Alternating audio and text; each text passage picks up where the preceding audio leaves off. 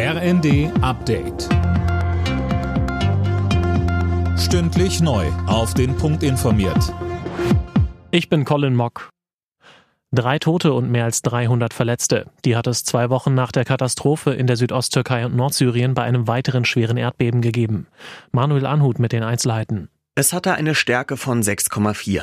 Gebäude wurden beschädigt. Der türkische Innenminister Soylu warnte die Menschen davor, in ihre Häuser zu gehen. Zwei Krankenhäuser wurden zudem vorsichtshalber evakuiert.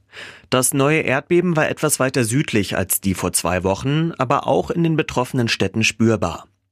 Bei der Katastrophe waren im türkisch-syrischen Grenzgebiet fast 47.000 Menschen gestorben. Tausende werden auch noch immer vermisst. US-Präsident Biden hat überraschend Kiew besucht. Er traf den ukrainischen Präsidenten Zelensky und kündigte zusätzliche Waffenlieferungen an die Ukraine an. Es ist Bidens erste Reise in die Ukraine seit Kriegsbeginn vor fast genau einem Jahr. Auch die EU warnt China davor, Waffen im Ukraine-Krieg an Russland zu schicken. Damit wäre dann eine rote Linie überschritten, heißt es vom Außenbeauftragten Borrell. Zuvor hatten sich die USA besorgt über mögliche Waffenlieferungen der Chinesen an Moskau gezeigt. Peking weist solche Pläne zurück und spricht von Falschinformationen.